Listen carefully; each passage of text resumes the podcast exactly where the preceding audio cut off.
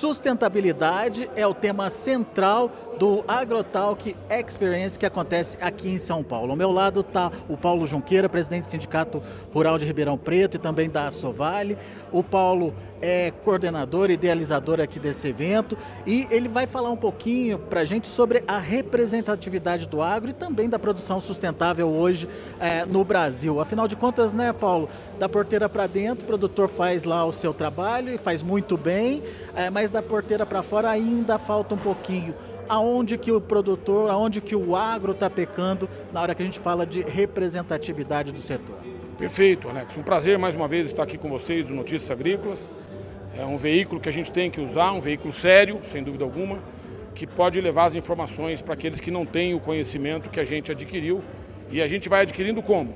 É nessas experiências, nesses eventos que a gente vem fazendo. O segundo, o Agrotal, que o primeiro foi um sucesso absoluto na Hípica, Hoje nós, na, no Jockey Club, hoje nós estamos na Hípica Santo Amaro, amanhã nós vamos ter a continuidade desse evento no Palácio Tangará. E é basicamente isso, Alex. O produtor rural do nosso país é um exemplo para o mundo inteiro. A gente peca talvez um pouquinho em comunicação. Está faltando a gente conseguir mostrar, principalmente para toda a população brasileira, que dependem, sem dúvida alguma, do agro, não só a população brasileira, porque hoje nós alimentamos aproximadamente um bilhão de pessoas. Então, representatividade é um dos tópicos que a gente vai falar hoje no nosso painel.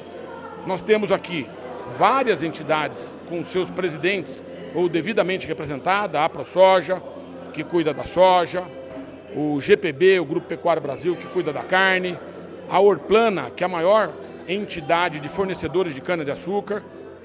Pela agroindústria nós temos a única, mas está faltando alguma coisa. No estado de São Paulo, por exemplo, são 230 sindicatos rurais ligados à federação.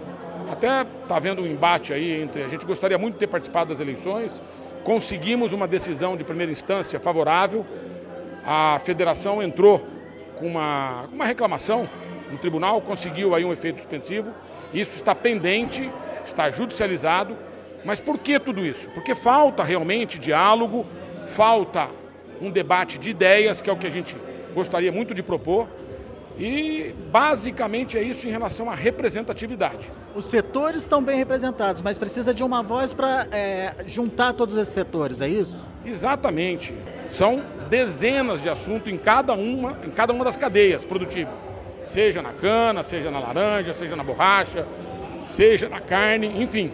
Nós precisamos de união e que, sem dúvida alguma, alguém que ligue todas essas entidades nos represente.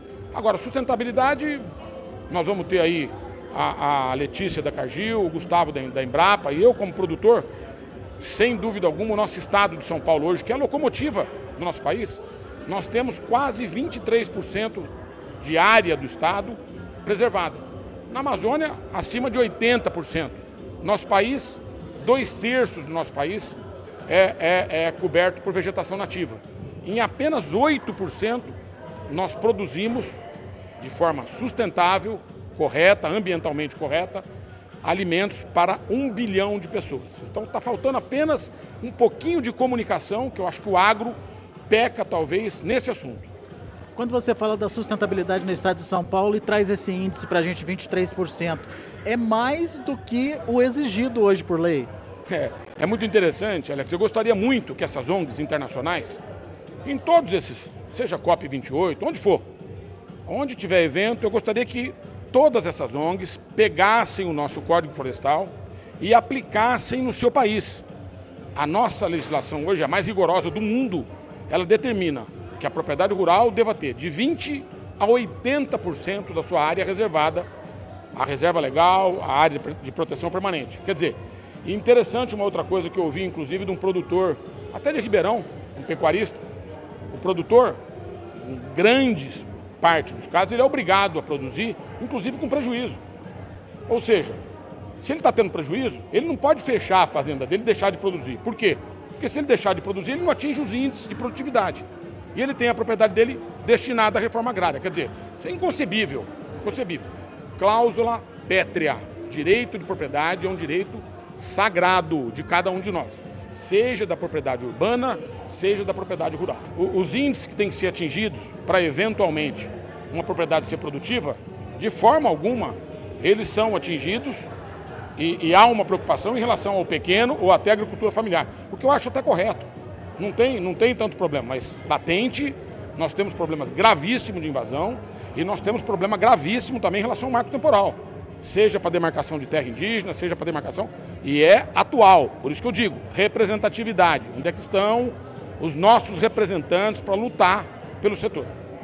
Tá aí então o recado do Paulo Junqueira para você, produtor do estado de São Paulo, mas não só do estado de São Paulo, não, produtor que está em outras regiões é, produtoras aí do país e não se sente representado. É preciso fortalecer essa representatividade aí, é, principalmente para que ela possa justificar tudo que vocês vão fazendo aí dentro da propriedade de forma produtiva e sustentável. Daqui a pouco a gente volta com mais informações direto aqui do AgroTalk Experience.